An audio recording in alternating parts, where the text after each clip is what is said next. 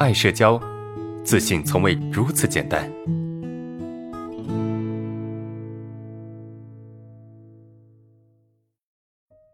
来看最后一个问题哈，我编头发呢，总是编的又拆，拆的又编，哈，出来的效果不太对啊，因为我额头比较宽啊，脸轮廓大，感觉找不到适合我的那种啊，编出来总感觉我的脸宽大。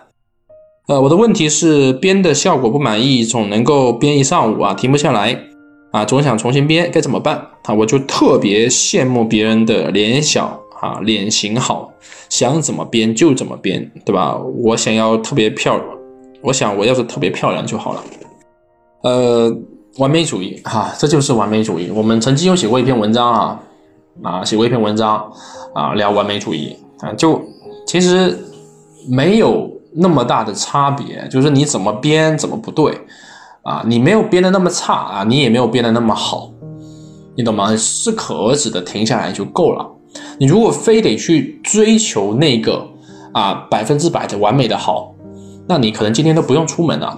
我就像我以前啊，我以前剪一个头发，剪一个发型，然后用那个发泥啊去抓头发，那怎么办呢？我抓了一次之后发现它不完美。对吧？呃，这个歪七扭八的，然后不是我想要那种风格那种状态，我就重新把它洗掉，洗掉之后重新吹干啊，重新去抓又不对，又重新把它洗掉啊，这个过程真的好累啊。后面我发现啊，其实不是我这个发型抓的有多么差，当然我也不可能抓的有多么的好，因为我不是专业的发型师嘛。重点是什么？我太。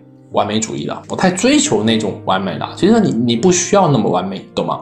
一旦你去陷进去那种追求完美的状态，那么你就错了，你的方向就错了，对吧？差不多就好了，真的差不多就好了。你你稍微脸显宽一点或显瘦一点，没有差那么多，对吧？不因为你脸显瘦一点你就变成一个明星啊，不是因为你脸显得宽一点就变成一个。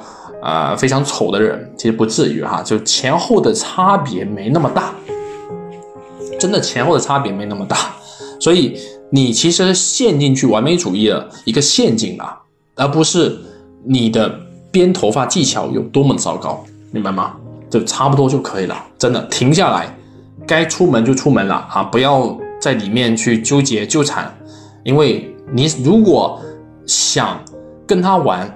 他可以陪你玩一整天，如果你真的想陪这个完美主义玩，他可以折腾你一整天啊，你都不用出门，对吧？好。